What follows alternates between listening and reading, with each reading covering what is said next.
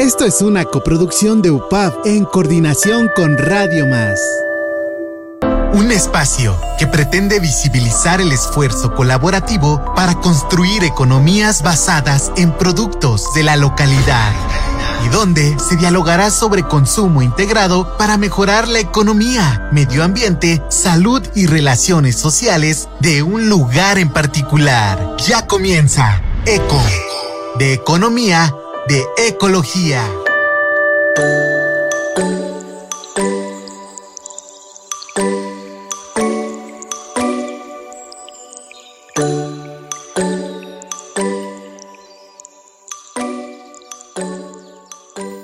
¿Qué tal amigas y amigos? Estamos en un programa más de Eco de Economía y Eco de Ecología. Pues muy contentos aquí transmitiendo desde las instalaciones de Torre 2020. Ahorita que le dimos una renovada, que bueno que igual y cuando puedan dense una vuelta, está muy bonito y muy interesante el concepto de este espacio.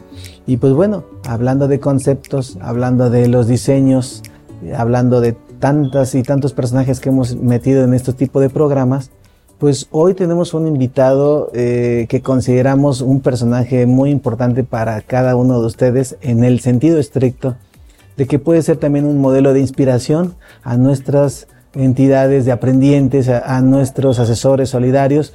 Y ahorita van a saber por qué. Hoy nos acompaña Miguel Flores López, compañero de aquí de la universidad, pero también diseñador. Y vamos a entrar en el tema, Miguel, de diseño. Pero antes de hablar de diseño, me gustaría que nos dijeras quién eres, de dónde eres, dónde desarrollaste o dónde te, o académicamente y por qué hoy por hoy estamos platicando aquí. Bienvenido. Hola, ¿qué tal? Soy Miguel Flores, soy diseñador gráfico y bueno, eh, yo creo que mis raíces como diseñador gráfico fueron por parte de, de mi abuela, ¿no? Que ella tenía, me acuerdo, en sus muebles tenía ahí unos libros apilados, ¿no? Y yo de niño, yo creo que tenía, no sé, unos seis años, me acercaba ahí a su casa, eh, entraba ahí a su, a su espacio y revisaba sus libros, ¿no? Y me encontré con un libro que era meramente de, pura tipografía, ¿no?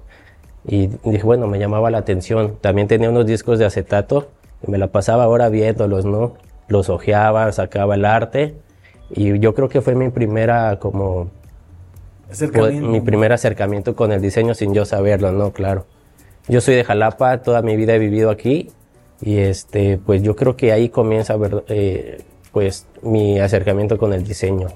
¿Hay escenarios aquí en Jalapa que te llamaron la atención, así como la, la estilografía y la tipografía de, de, la diversidad de las letras, así como las portadas de los discos de acetato, que, que tú hayas dicho, wow, Jalapa tiene una idea diferente? Eh, sí, yo creo que desde, desde que uno sale de casa, en, el, en la ruta, en el transcurso de, no sé, por ejemplo, de los lagos hacia el centro, siempre, vas, siempre vas viendo como que, ah, mira este anuncio que está acá, ¿no? Mira el rótulo que está aquí en la esquina de la tienda de, de abarrotes, ¿no?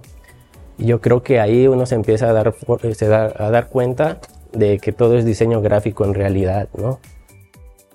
Y fíjate que, que cuando hablas de diseño, pues bueno, mucha gente nosotros en, la misma Universidad Popular tenemos eh, la licenciatura en diseño gráfico y hemos ganado, bueno, ha ganado un respeto con nosotros como universidad porque te das cuenta de que con poco hacen mucho, ¿no? Sí. Se puede hacer un desarrollo de marca, se puede hacer este, lo que es el mismo diseño gráfico, pero ahí me gustaría que ondaras un poco, o sea, ¿cuál es tu mayor expertise ya como diseñador?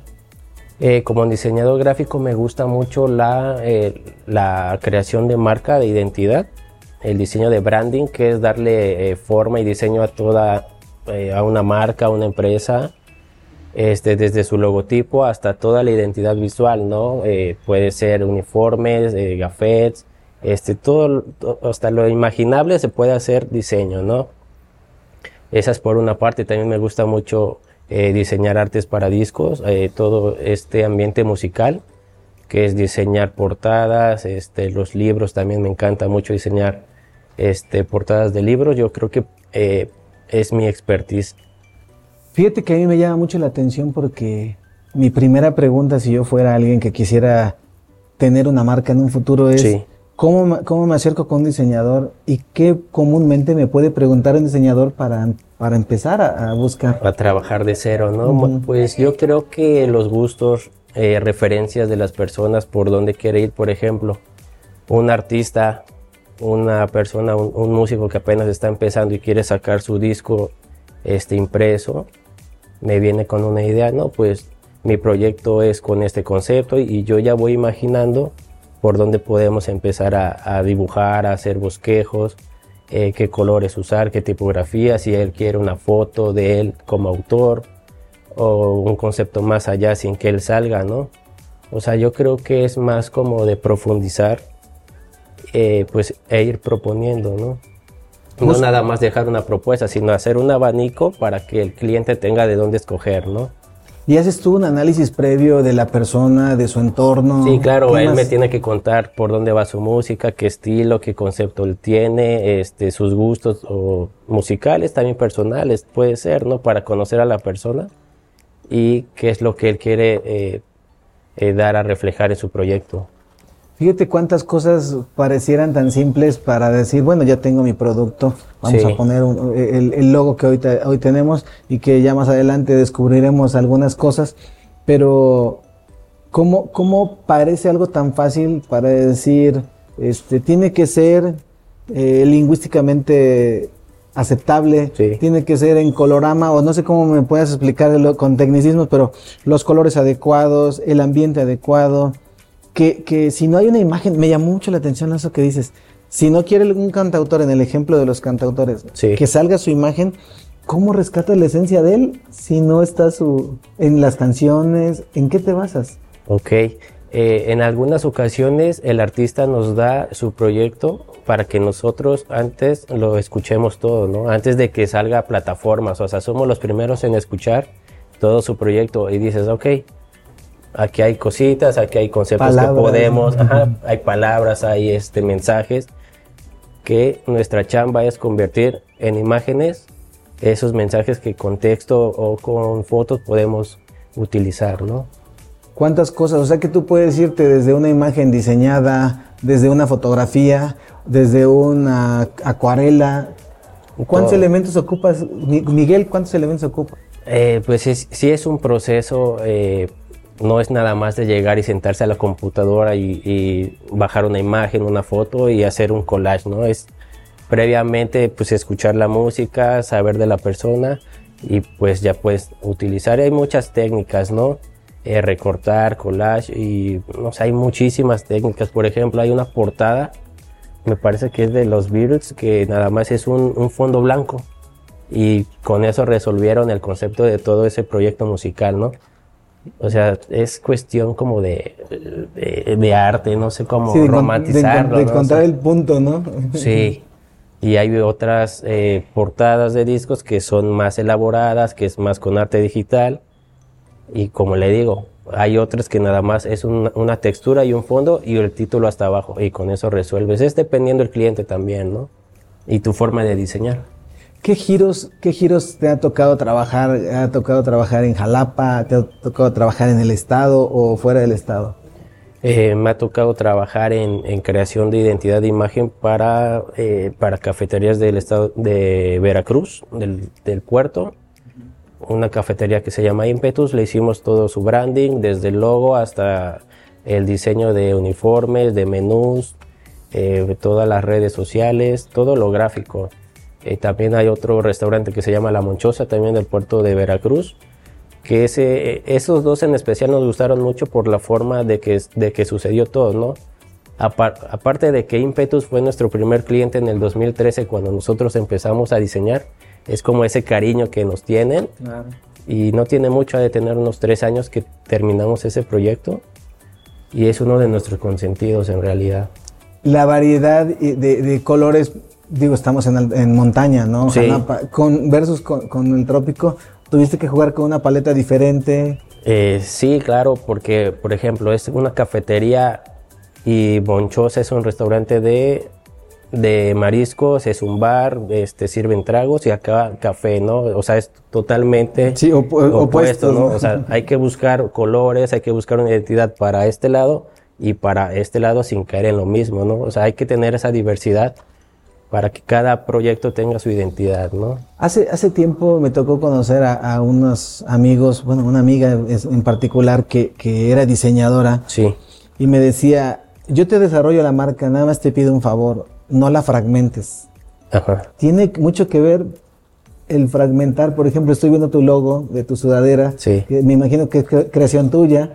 Sí. O sea, si tú le quitas algo de esa imagen, ya no va a representar ya pierde ya pierde un poquito de, esencia no sí claro o sea sí claro esa es, la esencia no no puedes como que llegar y quitar elementos porque al final pues vas desarmando tu pues la forma y la esencia como tal no o sea que cuando, cuando estás platicando, bueno, ahorita que te estoy entendiendo que desarrollas una imagen de una empresa, una imagen de lo que va a ser la tipografía y, el estilo de, su papelería. Sí. Pero también hablas de, la vestimenta. Claro. ¿Juegas con todo eso? ¿Hay esa permisión en el diseño o no hay límites en el diseño? Eh, yo creo que no, no hay límites, ¿no? Es a partir de tu tarjeta de presentación hasta, no sé, poner eh, eh, una imagen en el, en, el, ¿cómo se llaman estos anuncios luminosos en Tokio? ¿no? Puede ser un espectacular, desde tu tarjeta de presentación hasta llegar a Tokio, ¿no? Por así decirlo. Este, me ha tocado también trabajar para, para clientes que son músicos, pero ya están llegando a, pues no sé, a abarcar más espacio este, musical, que podría decir que tocan en Tokio, tocan en Nueva York, o sea, un poquito más a niveles ya más internacionales, Sí. Y en realidad estos clientes te dicen tal lo que ellos quieren, ¿no? Quiero una imagen con esto, quiero que se llame así, tú proponme y vemos qué sale. Los niveles, los niveles que, te estoy entendiendo, mucha gente también ha escuchado tecnicismos como de eh, los píxeles no son los necesarios, eh, el, la computadora que tengo no tiene ese alcance. ¿Hay, ¿Hay equipo muy caro para el diseño? Eh, ¿O hay equipo básico para diseñar? Yo creo que teniendo una computadora con los programas que obviamente son para diseño, yo creo que con eso tienes, ¿no? Obviamente si es una computadora que eh, cuando la prendes tarda dos minutos en arrancar, pues estás, es suficiente, ¿no? Ok. Con eso tenemos... Está dentro del rango de, básico, ¿no? No necesitamos mucho. Yo creo que todo está aquí en la pasión que uno le mete a, la profesión.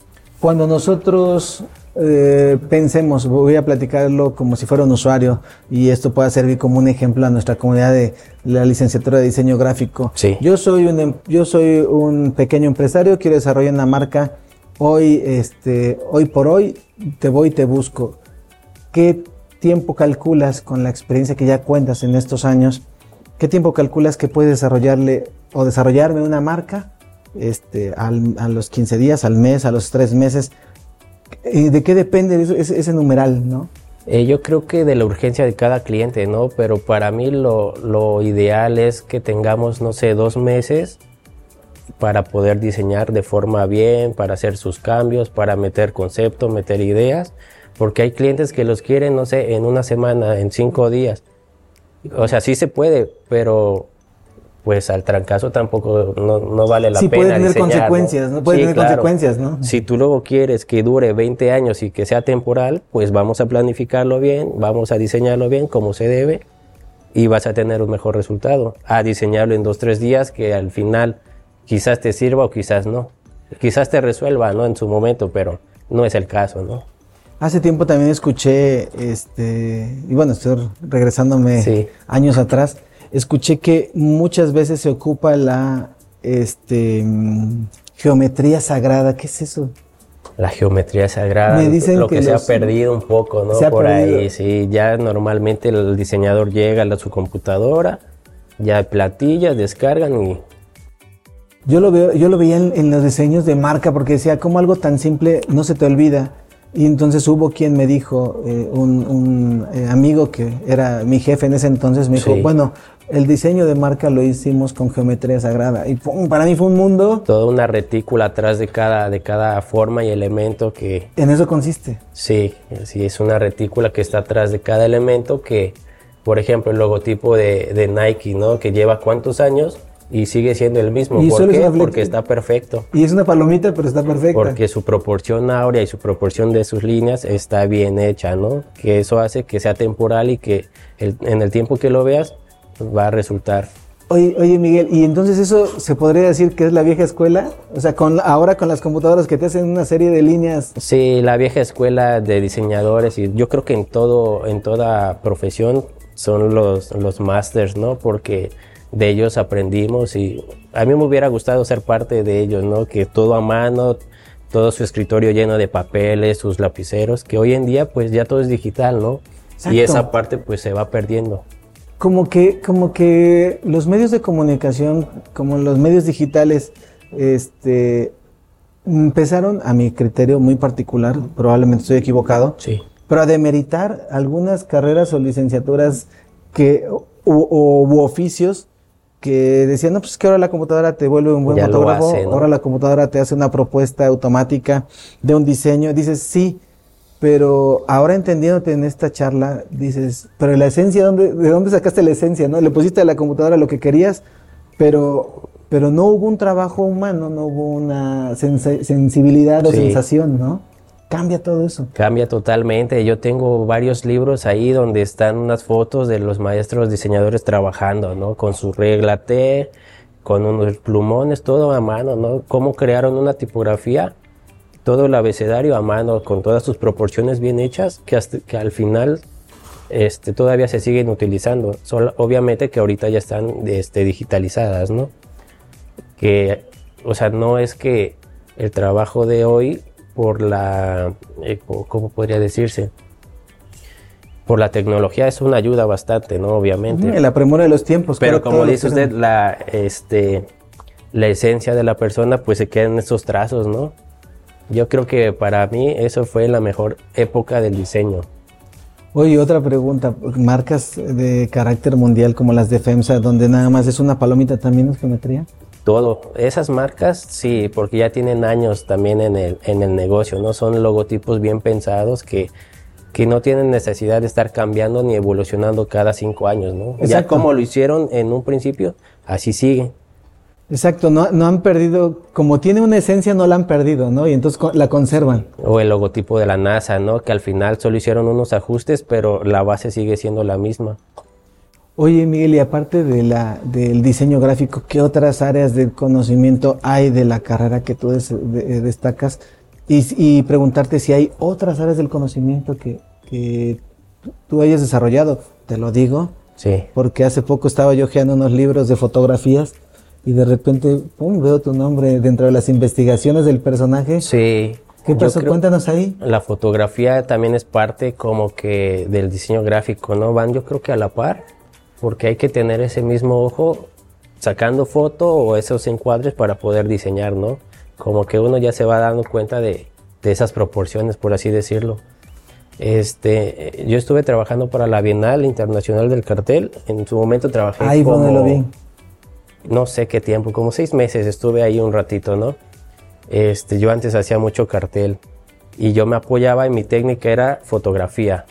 Fotografía y después la retocaba en la computadora o ahí mismo hacía los toques a mano y ya en la computadora hacía lo que le daba sus, sus, sus detalles, ¿no? Yo hacía cartel social, cartel de propaganda, cartel este, deportivo y tuve el honor de salir en un catálogo de, de la Bienal y este, participando en una convocatoria y fui seleccionado. Este, y ahí fue donde mi trabajo se pudo distinguir un poquito, un poquito más, ¿no? Ese tipo de, de ejercicios y enseñanzas, porque a final de cuentas está dentro del constructo, estás joven, Miguel. Sí. Y este, ¿qué, qué experiencias o qué, en qué repercutió en mayor confianza? En saber que tu trabajo era visto. Cuéntanos, ¿qué más? Desde que estaba en la universidad yo veía que me gustaba mucho diseñar. Yo creo que siempre me ha gustado, sin que yo me diera cuenta, me encantaba y esa pasión por el diseño. Siempre buscaba libros, siempre buscaba referencias, fotos, ideas. Pero en la universidad fue más como que me gustaba mucho experimentar, ¿no? Yo veía a, la- a mis compañeros que ellos ya tenían su estudio de diseño mientras ellos estudiaban, ¿no? Y bueno, yo creo que sería buena idea que también yo ya pudiera cobrar por lo que sé hacer, ¿no? En ese tiempo, pues apenas yo iniciando, pues me pedían trabajos, ¿no? Yo te decía, ok, este, hacemos un trueque porque tampoco era de que yo cobrar, ¿no? Podíamos hacer un trueque, por ejemplo, eh, te, te, diseño unas playeras, pero también en vez de que me pagues con dinero físico, me puedes dar mercancía, ¿no? Y así nos íbamos. Este, yo en un ganar-ganar, ¿no? Sí, era, es un trueque ahí, ¿no? Y ganábamos todos. ¿No te iba mal en eso? No, no me iba mal. Yo creo que de ahí dije, bueno, puedo ganar dinero desde que yo estoy estudiando. Entonces empecé a buscar convocatorias de cartel, que en ese momento era como mi fuerte, 2013, 2015, que fue como mi temporada de que yo diseñaba mucho cartel. Y me metí a todas las convocatorias que yo veía, ¿no? La Bienal de Diseño, la Bienal de Cartel en Italia. Hay infinitas convocatorias. Ya leía el, eh, los requisitos. Los requisitos de qué tema era, cuántos había que mandar y enviar, ¿no? En total no perdía nada, ¿no? Y este, tuve el gusto de, ser seleccionado en varias convocatorias y es ahí donde dije, bueno, puedo vivir bien de esto, ¿no? Sí, si ya alguien me está calificando y paso el control de calidad. Yo dije, bueno, pues ya estoy aquí, vamos a darle para adelante. Exacto. Sí. Y entonces te has dedicado cuántos años al diseño? Ya, ya eh, profesional, vamos a hablar. Profesionalmente, yo creo que más de 10 años. 10 años este, diseñando. Pero yo creo que desde niño ya. Pero profesionalmente, sí, yo creo unos 10, 12 años. Si dices que la influencia fue tu, tu abuela paterna, materna. Eh, materna. Paterna, perdón. Paterna. Sí. Tu abuela paterna es porque ella era arquitecta, diseñadora, le gustaba pintar, tenía algunas ideas o era la que tenía los elementos que tú encontraste. Sí, era este no sé por qué tenía sus libros ahí. Yo me acuerdo que iba a su casa a comer porque ella cocinaba delicioso. Yo iba, me estaba con ella a ver la tele. ¿Por el arte culinario? Sí, sí, sí. Por estar con ella, ¿no? Y estar ahí de chismoso entre sus cosas, me encontré con ese libro. No sé de quién era, me gustó, me lo guardé. Y los discos igual, ¿no? Yo creo que también por su gusto musical, yo ahí veía mucho, mucho arte en esos discos. Yo creo que fue la, me inspiró demasiado eso sin darme cuenta. La gran influencia eh, de los padres. Hace poco estaba la familia, sí. con una, este, con un amigo que es hablante de lengua náhuatl y me decía, pues la importancia de los abuelos, que ya no volteamos a verlos, ¿no? Sí. Pero pues que hacen una diferencia. Pues Miguel, estamos eh, concluyendo la primera etapa de, este programa. Eh, a ver si ahorita en la segunda etapa podemos profundizar un poco más de aquellos proyectos que esté que estés trabajando, de aquellos proyectos que tengas como a futuro. Y hay alguno que quiero tocar en especial al final para que podamos andar un poco y sea también del interés de la comunidad. Claro que sí. Continuamos. Gracias.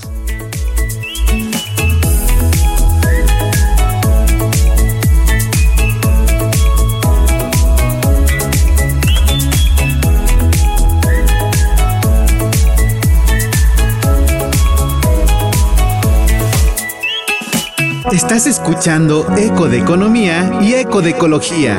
Regresamos. Estás escuchando Eco de Economía y Eco de Ecología. Continuamos.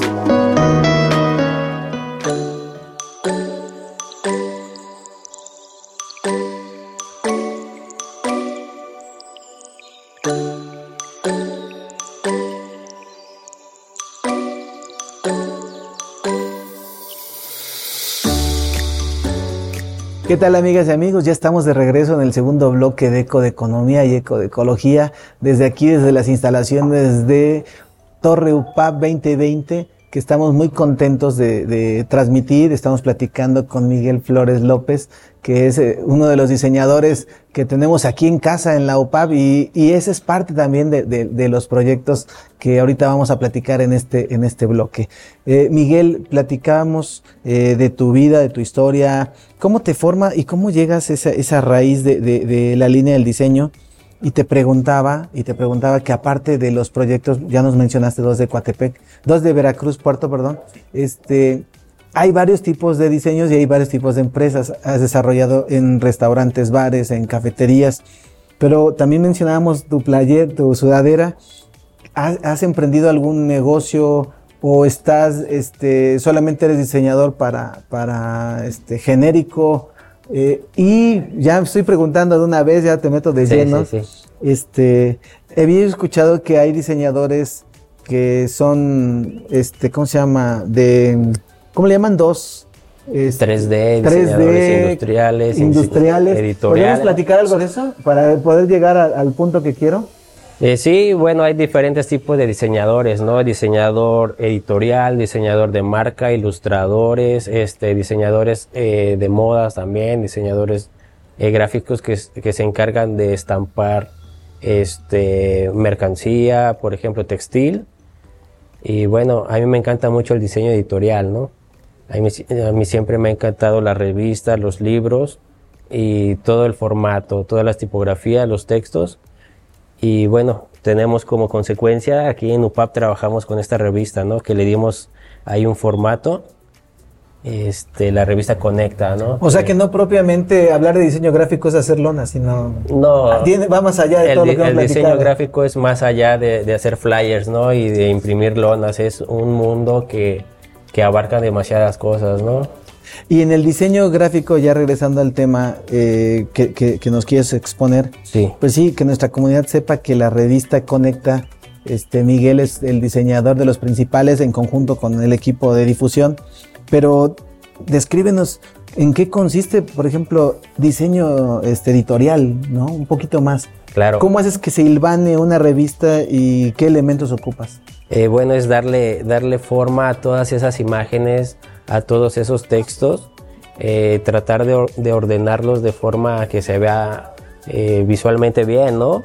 Ajá, atractiva. Que, que, sea atractiva, que sea legible, que se pueda ojear de manera, este, pues bien, ¿no? Que no se sienta grotesca a la imagen. Sí, que no te canse verla, puede ser, que porque hay revistas o hay libros que, que los ves y no te dan ganas como de, de, de ojearlos, ¿no? La idea es que sea un poco colorida, que tenga diferentes tipografías. Es más como un experimento tipográfico de diseño también, pero también que sea eh, un diseño institucional, ¿no? no salir de, esa idea, de esa línea gráfica. Que recupere una esencia de institución y no de personajes, ¿no? Claro, que, que, tenga que ver con la, con la universidad, pero también que tenga un poco de diseño, ¿no? que la gente lo sienta atractiva. A mí me llama la atención porque eh, para nuestra comunidad que nos escucha y algunos que nos ven, eh, por ejemplo, la revista Conecta lleva algunos ejes, los ejes de coordenadas, experiencia UPAB, unidad de género, arte, cultura. Sí. Otro que se llama Al Natural y, y se cierra con deportes. Esto hace e, e, esta consecución también viene dentro del diseño, porque si no, ¿cómo él va claro, una con otra? ¿no? Es, es como una retícula, ¿no? Todo está, este, todo tiene su diagrama, por así decirlo. Tú abres tu, programa y ya tienes que estructurar todo, ¿no? Vamos a ver qué, cuántas hojas van a ser, este, eh, el índice, cuántas, eh, qué tipo de hoja puede ser también, si va a ser brillante, si se va a imprimir, si va a ser digital. Eh, todos estos ejes tenemos que ordenarlos de forma eh, pues correcta para que sea legible, ¿no? Y que si saber si se satura o no se satura, si la letra es muy pequeña. sí, claro, esa es nuestra chamba, ¿no? Porque eh, normalmente a nosotros nos dan todos los textos en Word, ¿no? Y estas imágenes y estos van aquí. Ok, ahora la chamba del diseñador es ordenar todo esto, estructurarlo para que la revista salga pues visualmente atractiva, ¿no? Sí, que no sea agotadora, que te, que te pueda envolver. desde, el primer, desde la portada ya te ya tienes que eh, mm. te tiene que jalar ¿no? de una, sí.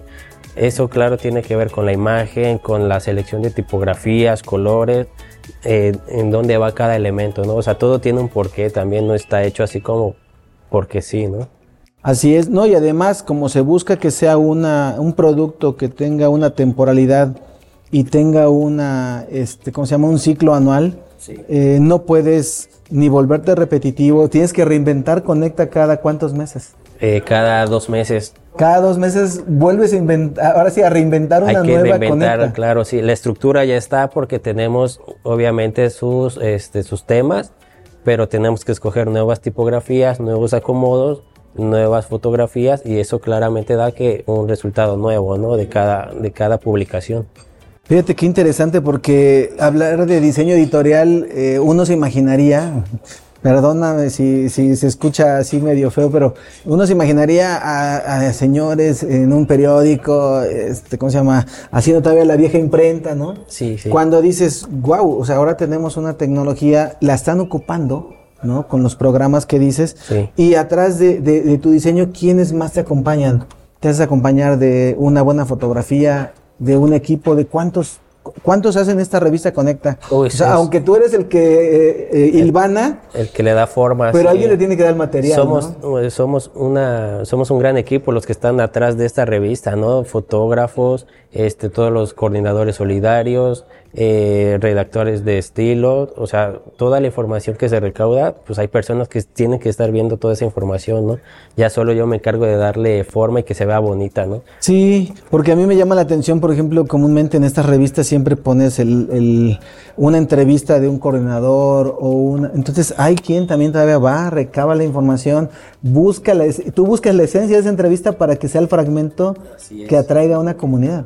Así es, y bueno, el resultado de una buena fotografía es también el resultado de un buen diseño y de una buena doble página en una revista cuando la abras que se vea bien diseñado. Ah, es lo que estábamos viendo. Pero aparte de la revista hay gente que está atrás en el equipo de impresión, ¿no? De offset, que es ahí otro tema aparte, ¿no? Que esa persona, esta gente, son diseñadores también, pero son, este, ellos te dicen qué papel imprimir, este, tus marcas de corte, eh, qué máquinas usar, cuántos ejemplares se tiene que hacer. O sea, es un, es un mundo. Hacer una revista no es tan fácil como parece, ¿no? Es una, infinidad de cosas. O sea que hablar de dos meses es ir a marcha forzada cada dos meses. Yo creo que sí, pero en realidad el resultado estamos muy contentos con él porque se, se ve bien, ¿no? Pero uno tiene que ir a la imprenta donde se imprimen y es otro mundo aparte también por las portadas, cómo tienen que compaginar. Son pliegos los que imprimen y todo, todos tienen que cortar para que a la hora de, compaginar se forme, ¿no? Como debe de coincidir con la revista, con el tamaño de la revista, ¿no? Todo, todo está bien pensado para que, para que salga tal como, como es. Aparte de la revista Conecta también, ¿qué otros elementos eh, te toca dentro del diseño de la universidad hacer? Eh, dentro de la universidad hacemos logotipos para programas de radio también, nos piden este, toda la publicidad institucional como flyers, este, eh, las lonas que también son importantes, la identidad gráfica de cada evento también puede ser, ¿no? Por ejemplo, en la caminata del año pasado de eh, que fue lo de, perdón, lo del Día del Altar de Muertos, también lleva su, su, identidad, ¿no? Es hacer el logotipo y explotar esa identidad para invitaciones espectaculares, eh, logotipos en redes sociales, o sea, es toda una una familia de gráfica que se tiene que hacer, ¿no? ¿De quién fue la idea del, cuate, del cuate este esqueleto? Del cuate esqueleto de mi compañero Jesús, él es el que le gusta más estar dibujando ahí, este, ilustrando y, él es el autor, ¿no? De, esa idea. Pero, pero ahí influye mucho los colores, como bien dices, ¿no? O sea, toda la paleta de colores que hablan sobre técnicamente un altar de muertos y cosas de ese tipo. Sí, se escoge una paleta de colores para cada tema, ¿no? Como, o sea, es una... Eh, es la psicología del color también la que te hace jugar con diferentes tonos, ¿no? Para que te dé esa idea o sensación que quieres, que quieres dar. Eso me lleva a presumirte con todo respeto este, a nuestra comunidad, porque tú diseñaste el eco de economía y el eco de ecología. Así es. Si se pudiera en breves minutos decir ¿Qué conceptos ocupaste para poder crear esta, este, este, desarrollar este, este logo, no? El logotipo de Eco, sí, pues nos fuimos por el verde, ¿no? Que es normalmente, pues, de ecología, de naturaleza y todo este tipo para que la gente, pues, sea, esté más identificada con el, con el tema, ¿no? De, lo que se quiere hablar. Y pues vemos que aquí en la O eh, forma una hoja, ¿no? Una hoja. Sin, sin que parezca forzada meterla adentro de la O, que salga ahí de forma natural una hoja como elemento principal también de, del logotipo. Y las tres letras que, pues bueno, eh, por el latín te, eh, remarcan la, importancia de las dos ecos, ¿no? El de economía y de ecología. Y a mí me llamó mucho la atención porque, pues, ¿cuántas veces pudimos haber charlado para hacer ese logo? Como dos, tres veces. Eh, a mí me, me queda como experiencia el haber platicado con el equipo de diseño y abiertamente decir a dónde queremos llevar este tipo de, de, programas a dónde se iban a mostrar, en este caso, pues también en compañía con RTV, pues nos, nos, podemos ver en siete estados de, de la República y eso nos da una gran ventaja y proyección. Entonces, no propiamente de las personas que estamos detrás de, o al frente de la cámara, sino de todos aquellos personajes que logramos invitar, que en este caso eres tú, Miguel, y que sí queríamos resaltar este, durante todo este eh, tipo de programas, pues porque hoy por hoy podemos decir que Eco de, Eco de Economía ha tenido una imagen, una identidad, pero hay un trabajo de diseño y no nada más alguien que se le ocurrió garabatear un simulacro de logo. ¿no? Claro, sí. No, eh, cada programa tiene su identidad, ¿no? Tenemos que separar eh, los temas de cada programa que nosotros eh, presentamos. Por ejemplo, en este caso, el de ECO, pues lo hacemos así de forma este, más natural, más este, ambiental. Más orgánica. más orgánico, claro. Y este logotipo explotarlo, ¿no? Hacerlo playeras, hacerlo tarjetas, hacerlo en, en todo, en que el logotipo se aplique en todas formas, ¿no? y que sea reconocido para las personas que nos ven. ¿Y, qué otros tipos de, logos te ha tocado desarrollar aquí en, en, Multimedia? En Multimedia, bueno, tenemos el logotipo de Torre 2020, que es el de aquí del edificio como tal. Eh, el logotipo de Trascender en Comunidad, que también tiene ahí su identidad. Eh, también el logotipo de Multimedia, el logotipo de Conecta. Eh, yo creo que varias cositas ahí estamos trabajando, ¿no? Ahí se ve tu, ahí se ve tu firma en, algún momento de lo que Aunque no parezca, ahí tenemos la esencia de cada uno de nosotros, porque somos varios, ¿no? En realidad, los que están atrás del equipo de diseño ahí tenemos plasmadas las ideas. Fíjense que, eso es bien importante cuando se trabaja en equipo. Eh, el, el, ejercicio, hoy por hoy entrevistamos al personaje, pero pues bueno, hay otros diseñadores igual de valiosos que más adelante o al final del programa me gustaría ahí comprometerte para que los podamos entrevistar ya en conjunto, porque hay otra, otra identidad que ha marcado los últimos cinco años de la universidad y que es un trabajo conjunto, este, igual colores, imagen, desarrollo. Pero quiero ahora retomar un poco más el tema. Aparte del 2D, que lo estamos viendo en, lo que nos has mostrado, aparte del, 3D, que lo estamos viendo ya como es un logo, lo voy a mover, un logo que se puede llevar más, este, más allá, más allá del papel. Del impreso, sí. Del impreso. ¿Has trabajado también con 3D y con 4D? Eh, estoy aprendiendo a hacer modelos 3D que me está llamando mucho la atención ya poder diseñar porque el diseñador se tiene que actualizar sí o sí aunque no quiera, ¿no? Eh, las nuevas tendencias tenemos que estar activos en, tenemos que seguir aprendiendo porque las nuevas generaciones ya vienen con eso, ¿no? Y está muy bien, pero a la hora nosotros sentimos que ya nos están alcanzando, ¿no? O sea, tenemos que estar siempre aprendiendo, tomando cursos y pues tomando las nuevas, las nuevas tendencias, por así decirlo. Hay varios tipos de mercado, por ejemplo, lo hemos visto aquí en la misma universidad, Hay, hemos atendido un mercado juvenil, aprovechando la, juventud de ustedes también y el expertise que ya traen encima, este, todo el equipo de diseño. Y, y, hay, y hay unos más mesurados, más, este, más de adulto, ¿no? Sí. La, la, el mayor campo de trabajo ¿En dónde está? ¿En la innovación? ¿En, el color? O, en la variedad de productos que ahora se desarrollan? Eh, sí, yo creo que cada, cada empresa, o sea, siempre va a haber diseño, siempre se va a necesitar diseño en todos lados, ¿no? Yo creo que ya sea diseño industrial, ya sea diseño editorial, diseño de marca, siempre se va a necesitar en, en, una ciudad, en, un país, ¿no? Es, es muy importante. Este, el cliente tiene que saber que el diseño es igual de importante eh, que el producto que, vas, que va a ofrecer o el servicio que va a dar, ¿no? Está a la misma par. anoche veía un programa de televisión este, de innovaciones tecnológicas y me llamó mucho la atención de que llegó una persona que iba a ofrecer un departamento. Entonces, eh, esa persona llegó con un aparato muy semejante al tamaño de un celular. Sí.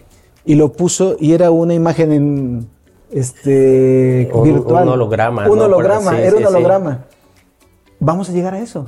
Estamos a punto, yo creo que ya de, llegar a ese, a ese resultado. También es muy interesante porque tenemos que, que, abrazar a la, a la tecnología, ¿no? Que en realidad para eso la están inventando, para hacernos más fácil la vida, ¿no? ¿Y la inteligencia artificial es eso? La inteligencia artificial es otro tema ahí que, que a mí me llama mucho la atención, que en cierto punto dices, ¿cómo puedes hacer esto, no? O sea, no manches, hace dos, tres meses no hacías nada de esto y ahora tú le dices a la, a la inteligencia artificial qué hacer y el resultado ya está, ¿no? pues ya hay imágenes que tú le puedes poner un diálogo y lo va a narrar como si fueras tú. Sí. Entonces, eso ya también va a incluir. Está un poco loco ahí también, ¿no? Es muy, muy. No sé, a mí me da todavía un poquito de. De temor, ¿no? Sí, porque... ¿dónde está la esencia, no? ¿Dónde está ese, esa pasión de la persona reflejada en tu, en tu resultado, en tu producto? No sé. No sé, lo veo muy, no sé todavía. Son, de esas cosas, Miguel, que nos pasan cuando ya vienen nuevas generaciones que lo van a ocupar como un elemento primordial y tú dices, no, espérame, no pierdan, no pierdan estos, estas esencias como la generación anterior a la tuya dijo, no olviden la geometría sagrada, no, todavía nos volvemos renuentes indirectamente. Uno, por, porque puede ser parte del, del desconocimiento. Dos, porque creemos que hay cosas tan valiosas que deberían de seguirse eh, aportando y aprovechando. Y dices, la tecnología va, va 10 pasos adelante de nosotros, sí. pero todavía podríamos potenciar más lo que vivimos en el hoy, ¿no? Sí, sí, sí. Entonces, son tantas cosas que, que día a día a mí me gana un respeto hacia la carrera que tú desarrollaste a diseño gráfico, porque dices, eh, ¿a qué escenario te enfrentas, no? Hoy por hoy te puedo entrevistar yo a mis más de 40 años y pedirte un producto, pero mañana va a llegar alguien de 18 años a pedirte algo que esté fuera de, la realidad que en ese momento vives. Y lo tienes que aterrizar y acoplarse a las nuevas generaciones, al, el futuro es hoy, ¿no? Como dice, ¿no? Ya estamos a nada de que eso suceda, ¿no? De que las nuevas generaciones te van a resolver más pronto, o sea, más pronto que un diseñador de, de, esta, de esta edad, por así decirlo, ¿no? No, y es que lo vives, lo vives porque ahora con las tendencias de, de los medios de comunicación, las plataformas estas de TikTok o X, las plataformas de Instagram, ahora que ya todo el mundo te hace un reel, pues ahora ya cualquiera cree que puede hacer un comercial. Sí, y dices, espérame, pero para hacer un comercial tienes que sentarte, diseñar, trazar. Hay que eh, planificar, ¿no? Tiene, tiene ahí su. ¿Y cuál es el impacto? ¿Y a dónde vas a llegar? ¿no? Y ahora eso se vende se vende, sí, es lo, es lo, más lo más práctico, ahora la gente lo quiere lo más rápido posible, ¿no? Y, o sí, ya lo quiere para ahorita, y, o sea, sí se resuelve, o sea, al final de, de todo se hace y se hace de buena manera. Hace, hace, hace muchos años, ah, me refiero muchos años, más de ochentas, había un, en los anticomerciales, ¿no? Que llegaba un locutor este, me acuerdo de, por ejemplo, de Paco Stanley y Madaleno, habló en los ochentas, que decían, esta licuadora no sirve, ay, ¿cómo la aventaban? Pero aventarla generaba que la gente la comprara más porque aun cuando la aventaban, la levantaban y la volvían a prender. Y servía. Y servía. Y entonces tú decías, ¿cómo rompes eso? Pero no, el mensaje era, este, no es de que se rompa, se puede abollar, pero sigue sirviendo. Pero funciona, sí. Y se volvió todo una forma de marketing que con los 90 se perdió y así sucesivamente. Ese tipo de tendencias que algunos les llamamos modas, ¿no? Se pueden quedar 20, 30 años después, ¿no? Claro. Y ahora en los reels hacen algo así, ¿no? De que le prenden fuego a algo o que se tiran algo. ¿Y cómo lo haces? Eso parte de un diseño, ¿no? Es parte de un diseño, todo está pensado, ¿no? El diseño siempre va a estar pensado que sea temporal, que tú lo puedas ver dentro de 20 años y, y tengas esa sensación de que te vuelves a enamorar de otra vez, ¿no? De que es, de que es actual. Esa es la idea. ¿Cuántas cosas, cuántas cosas eh, te involucras y cuántas cosas tienes que ver o vivir? Me imagino que cuando te llega ahora un cliente que te dice, este, vamos a hacer un producto de venta de gastronómico. Así como el disco que lo tienes que leer, escuchar previo a toda la comunidad, así también tienes que probar un producto para poder decir cuál es la esencia que le vas a dar. Así, a, probar el, sabor de qué, qué, es lo que quieres transmitir. No, hoy en día ya es, eh, o sea, las juntas ya es por Zoom o que te mandan un mensaje, quiero esto. O sea, la, la esencia del tacto con la persona como que se está perdiendo un poco, ¿no? No sé a qué se deba, la tecnología, no sé, pero yo creo que lo más conveniente es conocer a la persona, conocer al producto y platicarlo de, de a, a Sí, de voz, cara a cara, ¿no? Cara a cara y yo creo que el resultado será mejor. Y te puse esos ejemplos que son muy cotidianos versus ahora que alguien te llega y te dice, desarrollame una imagen porque ahora soy esas palabras nuevas, youtuber, streamer y, y dices, ¿de dónde parto? ¿De dónde, de dónde, de o un dónde padre, un padre llega y te dice, te voy a pagar porque vuelvas famoso a mi hijo. Dices, a ver, ¿qué que en realidad ese tipo de trabajos ellos ya lo hacen, ellos mismos lo hacen, ¿no? Los mismos Ellos este, mismos se venden. ya sí, o sea, ya tienen sus plantillas, ya descargan y ya lo hacen, ya a veces ya no necesitan de personas profesionales para diseñar una marca, ¿no? Imagínate hasta dónde se ha de- de- demeritado el diseño, ¿no? Así es. Y tú como diseñador, ¿qué dices cuando ves eso? Dices, mm, Pues es, es parte, ¿no? Es parte de... Nosotros tenemos que buscar y seguir con esa idea de que tenemos que, que seguir pues con- haciéndolo con pasión, ¿no? Y con pasión van a llegar las cosas y vamos a trabajar de forma como siempre hemos estado haciéndolo. El trabajo va a llegar. Híjole, pues Miguel, fíjate que, que antes de que nos des una- un mensaje final a, a nuestra comunidad, yo te quiero involucrar y, este, ¿cómo se llama? Y pedirte que, que hagamos otro programa. Sí.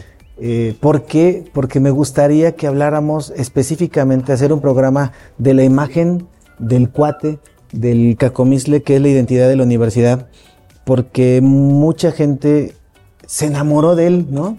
Y yo me acuerdo que así lo pedimos como universidad, Sí. pero se enamoró de él y entonces me gustaría que hay detrás, saber qué hay detrás del cuate, Del cuate. y que nuestra comunidad sepa cómo nació el cuate. ¿Les- ¿Te parece que Claro te que comprometa sí. y Sí, sí, sí. vamos a invitar eh, ya también en, este, por redes a, a Jesús Siriaco, que es el otro diseñador, Es el autor del el autor del ¿no? cuate, pero siempre cómo van a envolver como equipo para que la imagen de cuate se, se vuelva trascendental. platicar de la historia que tiene cuate, ¿no? Porque es una historia detrás del personaje de, de, esta, de esta figura. Pues eso vamos a hacer. Y este Miguel, algo que quieras decirle a nuestra comunidad, ¿en dónde te encontramos fuera de, de- de las oficinas de UPAP? Que eres un, un diseñador que está trabajando de manera independiente, que eres igual de productivo que muchos de los que colaboramos en esta institución por fuera de la institución. ¿En dónde te encontramos? En mis redes sociales está, estoy como Remedio Visual en Instagram. Eh, también pues, me puedes encontrar en Facebook igual como Remedio Visual. Ahí estoy siempre activo, ¿no? Subiendo las, los proyectos, ahí subiendo historias de lo que estamos haciendo. Y si quieres buen diseño, ya sabes en dónde, ¿no? ¿Y algún mensaje que le quieras dar a nuestra comunidad de, de la licenciatura de, de diseño gráfico? ¿Qué, ¿Qué motivación o algún mensaje que les quieras dar? Pues yo digo que no tengan miedo, que se, que se registren a nuestra licenciatura, que siempre va a haber oportunidad de trabajo. Y como lo dije antes, ¿no? Yo creo que diseñando con pasión, trabajando con pasión, las cosas van a llegar. Y que se animen, el diseño gráfico en realidad es un, es un mundo que te abre bastantes puertas. Pues no se diga más, ya comprometimos a Miguel y ahora a Jesús para que veamos en los próximos capítulos eh, la imagen del cuate, qué hay detrás de la imagen del cuate. Y te agradecemos, Miguel, la charla, No, la entrevista muy amena y, y muy complementaria para nuestras eh, comunidades de la licenciatura en diseño. Como siempre, muchas gracias y estamos pendientes para próximos programas. Nos vemos. Gracias, nos vemos. Nos vemos en la próxima emisión de ECO, de Economía, de Ecología, en donde sabemos la importancia de formar parte de la compra local y la economía basada en la comunidad, como el desarrollo de sistemas de alimentación locales, los cuales tienen beneficios al medio ambiente. Esto es una coproducción de UPAP en coordinación con Radio Más.